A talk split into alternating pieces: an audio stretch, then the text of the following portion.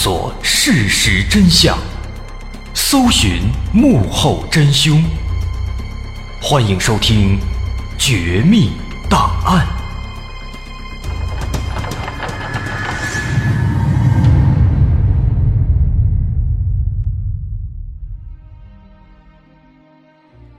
还原事实，探索真相。欢迎来到今天的《绝密档案》，我是大文。二零一零年九月九号的晚上，在浙江省宁波市的十二路公交车上，在车载电视里，突然插入了一条悬赏通告。这条通告的内容大概是这样的：说如果你周围有一九九六到九七年前后突然暴富、出手阔绰的人，请向警方报告，我们将为您提供最高五十万元的赏金。根据2010年绍兴警方公布的监控影像资料，现归纳出此人的主要特征为：男性，年龄40岁左右，身高1米68左右，体态中等，走路略呈外八字，脚穿39到40码黑色皮鞋，发型四六分，前额头发微秃。此人可能当过特种兵，或有过当体育老师的经历，目前。可能长期流窜在宁波和绍兴一带。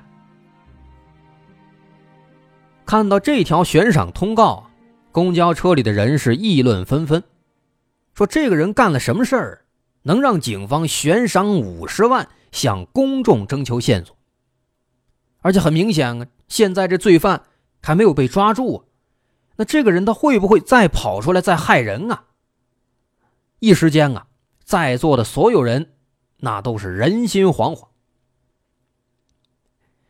其实早在二零零五年，警方就以二十万人民币的巨额赏金向公众寻求这个犯罪嫌疑人的线索了，但是几年来一直没有什么进展。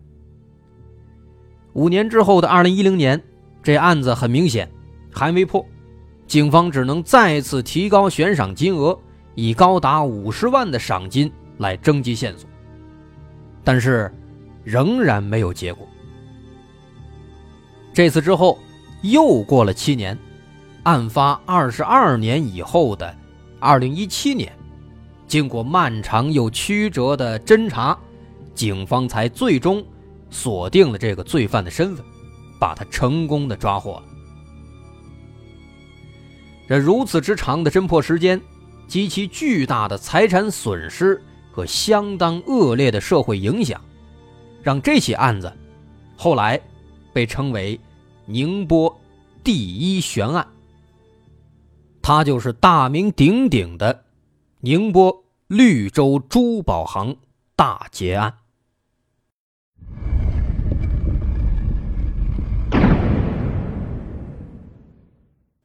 一九九五年十二月六号早晨七点不到。时任海曙公安分局刑侦大队长的施家祥，像往常一样，从家里出发，骑着自行车去单位上班。但他刚刚跨上车座子，他放在公文包里的一个大哥大就突然响起了急促的铃声。需要说的是啊，这个大哥大可不是施家祥的私人电话，而是海曙公安分局。专门给这几个大队长分配的。当时整个海曙分局只配发了三台大哥大，用于重大警情的联系。也就是说，只要这个电话一响，那肯定就代表出大事了。果不其然啊，大哥大接通了电话那头的警员，跟他说：“说绿洲珠宝行里面有两个人被打死了，而且死相非常惨。”甚至他们的眼珠子都给挖出来了。听到这个情况，施家祥一刻也不敢耽搁，赶紧来到了位于宁波最繁华的地段的中山路一百七十八号绿洲珠宝行。来到现场之后一看啊，现场这情况的确是让人震惊啊。根据警方对现场和死者的初步勘查，在珠宝行内两名值班的保安人员遭的枪杀，死者的眼珠全部被挖出，尸体全都躺在一楼。在大厅内的黄金专柜，共有四只保险箱被撬开，价值一百六十多万的黄金、白金饰物被偷走。此外，现场遗留下来的物证还显示，这个罪犯啊极其嚣张，杀人之后甚至把作案工具全部留在了现场。这些工具包括一副自制的消音器，一根自制的四节撬棍，一把骨柄匕首，一捆军用背包绳和一副橡胶绝缘手套。这起案子。案情层层上报，各级领导可以说高度重视，因为这起案件的性质，首先来讲，它就非常恶劣，这又发生在如此繁华的大都市，而且又是持枪杀人案，这在我国的沿海发达地区是很罕见的。这罪犯呢，他又一下杀了两个人，还挖掉了眼球，抢走了大量的黄金白金。非常的嚣张，所以宁波这边警方赶紧调集人手，展开侦查工作。那么在此之前，咱们还是先简单介绍一下这个案发的珠宝行。当年这个绿洲珠宝行呢，它是在宁波市海曙区中山东路一百七十八号。这珠宝行可大了，它是一栋六层的楼房。地处宁波市区最繁华的地段。它是成立于九四年，也就是案发的前一年。老板叫做陈春明，他呢是改革开放之后啊富起来的第一批商人之一。那一九九四年的时候，国内的黄金交易市场刚刚放开，陈春明很有魄力，从银行贷款，把中山东路一百七十八号的店面整个租下来。做成了这么一个珠宝行。要知道，在当时的宁波来讲，除了几个国营的商店柜台之外，几乎没有其他地方再出售这个黄金珠宝了。而且这些国营商店呢，他们出售的这个黄金珠宝首饰啊，款式什么的也不够新颖，甚至有点土，跟不上潮流。因此，当时陈春明这珠宝行一开啊。就吸引了大批的这个消费者的眼光，而且他这儿除了出售黄金珠宝之外，还出售高档手表，价格呢比国营商店里边也稍微便宜那么一些啊，这也是当时的一个亮点。简短截说，因为陈春明有魄力、有能力、有远见，所以他这绿洲珠宝行生意非常红火。第一年九四年年度营业额就高达五百多万，这让绿洲珠宝行一下子成为了宁波最火爆的珠宝行。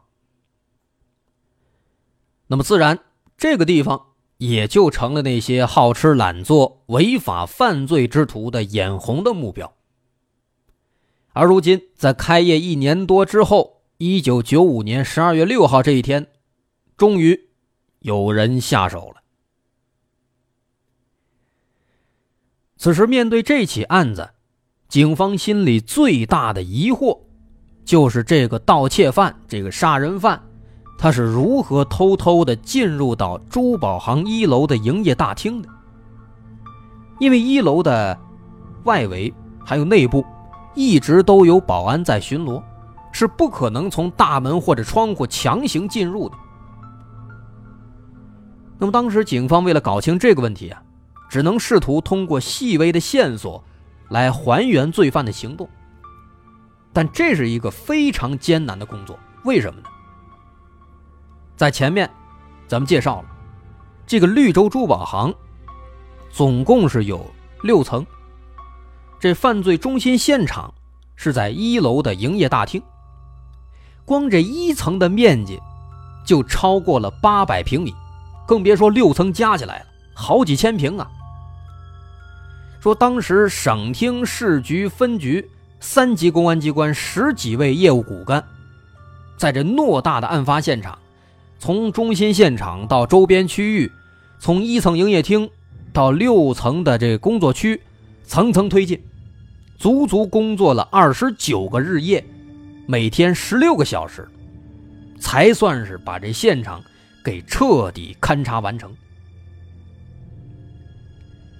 那通过这次勘察，他们在现场总共提取到了两枚弹壳，一枚弹头，一个消音器。一把古柄匕首，一捆军用背包带，以及鞋印啊等等这样的痕迹物证，并且呢，大致的哎对这个犯罪嫌疑人他进出的通道、作案的过程以及罪犯的某些特征进行了一个初步的刻画和现场重建。就这样，经过这前后的推敲啊，终于是弄明白了这罪犯他是如何。潜入到绿洲珠宝行的。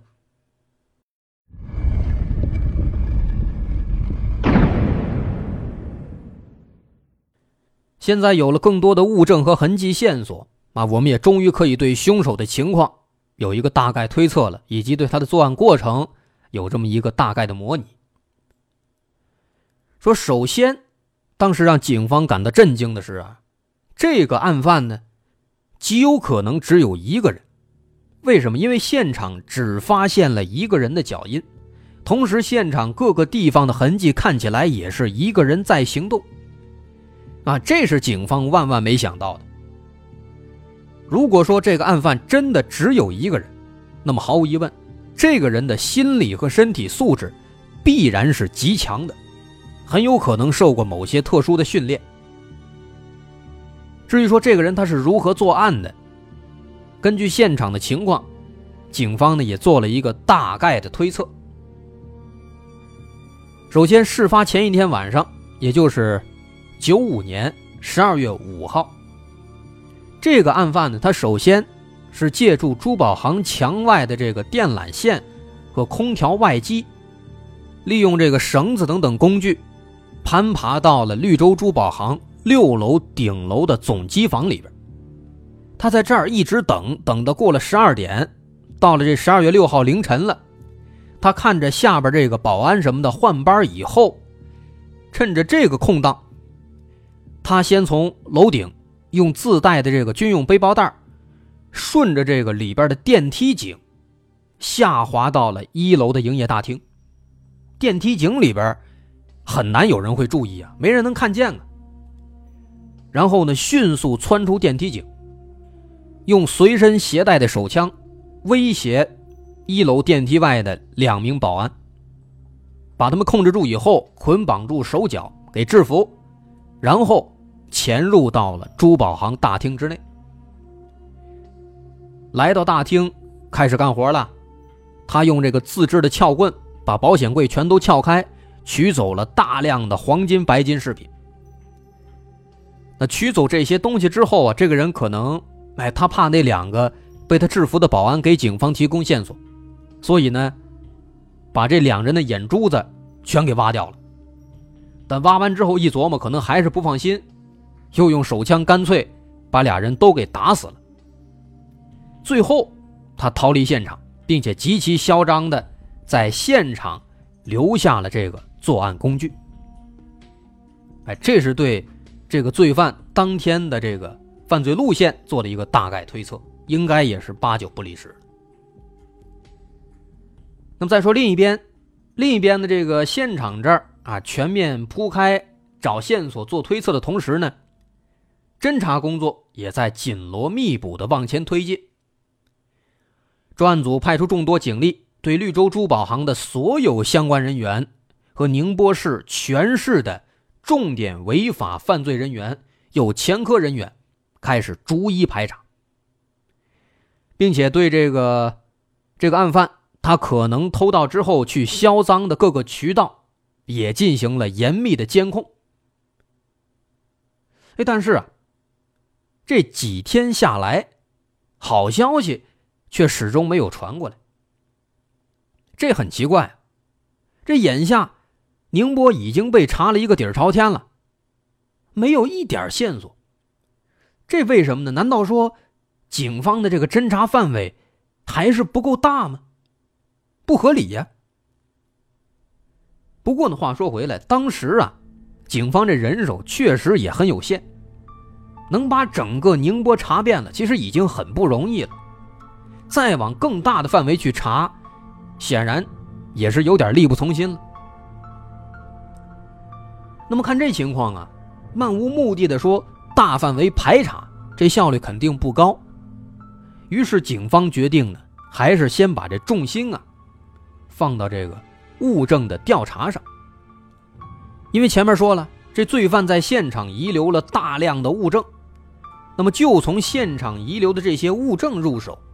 把这儿作为重点，看看能不能找到什么信息。尤其是他在现场遗留的那些弹壳和那把骨柄匕首，这两样东西都是属于比较少见的东西。首先，这个枪械、弹壳、弹药，这个不用说了，我国禁枪啊，查清了这枪支弹药的来源，就有可能找出凶手的身份。至于说那把骨柄匕首啊。更加罕见了。这骨柄，就是说呢，它是用骨头做的这个刀柄，这来源肯定是更少。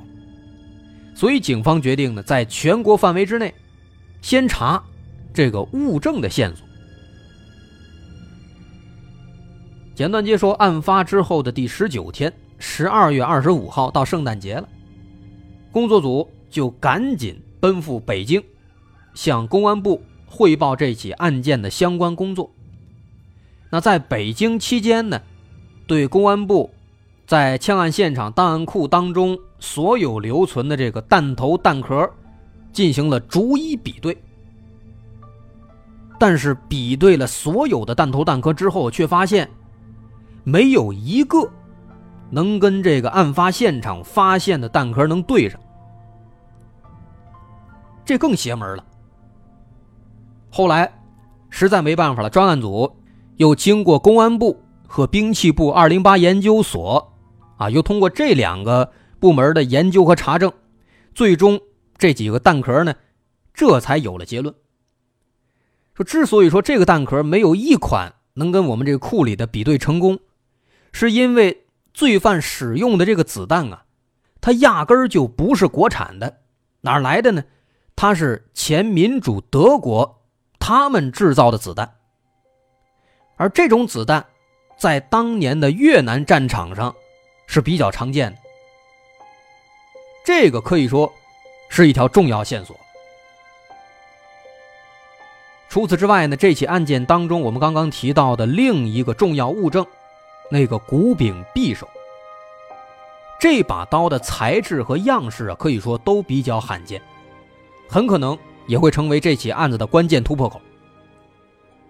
但是啊，咱都说这事儿啊都有两面，正是因为它的罕见啊，也就导致对这把刀的调查更困难。当时专案组为了查清这把刀的来历，先是找到了北京动物园骨髓研究所的专家，然后呢，带着人家专家又去到了甘肃兰州，啊，这个一个郊县临夏镇的。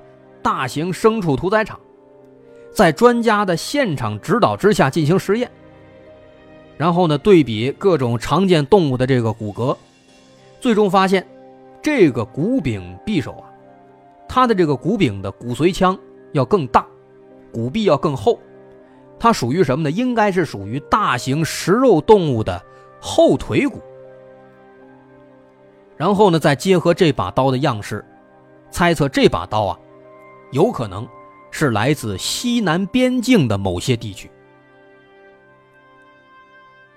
啊。那么现在，关于这两个物证的源头的线索，可以说终于是有点眉目了。那么这也为后续的侦查工作呢，开辟了一个新的方向。警方可以沿着这两条路线去找，看在西南边境，在越南战场，也就是说，综合来讲呢，就是西南边境这一块有没有一些。需要留意的一些线索。除此之外呢，对于案犯在现场遗留的那个什么撬棍啊、背包带啊等等这些物证，专案组也分别交到了多达十三个其他的相关部门，分别进行调查和辨别，以期能够找到更多的线索。所以说，眼下这情况，警方这边可以说是兵分三路了：一路排查宁波市内的所有可疑人员，排查继续进行；另一路呢，去查弹壳和骨柄匕首的来源，去西南边境；而第三路呢，去研究其他的物证，看看其他物证上能不能搞出什么名堂。可以说，这情况呢。哎，场面很足，但是啊，很可惜，收效甚微啊。在之后的几个月当中，这三路警力一直没闲着，但是始终还是没查出个所以然来。就光知道这子弹不是中国产的，这古柄匕首呢是西南边境来的，除此之外，再也没有其他线索了。再加上九十年代。监控系统还不完善，现场以及周边也没有目击者，而且当时我国还没有掌握更先进的这个 DNA 大数据等等，哎，比较厉害的技术手段。所以一时间啊，警方手上这线索呢，虽然说有不少，但碍于种种原因的限制，都没法发挥作用，没法继续查下去。就这样，这起震惊一时的案子。也只能暂时先挂起来，留下少部分警力继续侦查，其他大部分警力先去照顾新近发生的其他更紧急的事情上。所以不难发现啊，眼下这情况并不乐观。但我们要说的是，更不乐观的，其实还在后面。几年之后，又有新的案子在浙江发生了。这起新的案子，从现场遗留的物证以及案犯的盗窃手法来看，和绿洲珠宝行的案子如出一辙。那么，这起新的案件的发生，对破案有没有起到帮助呢？这个案犯到底是何许人也，能够独自一人在防卫森严的珠宝行来去自如呢？等等这些细节，我们会在下集。全面揭晓。我是大碗，如果您喜欢，欢迎关注我的微信公众号，在微信搜索“大碗说故事”，点击关注即可。那么稍后下节我们继续再见。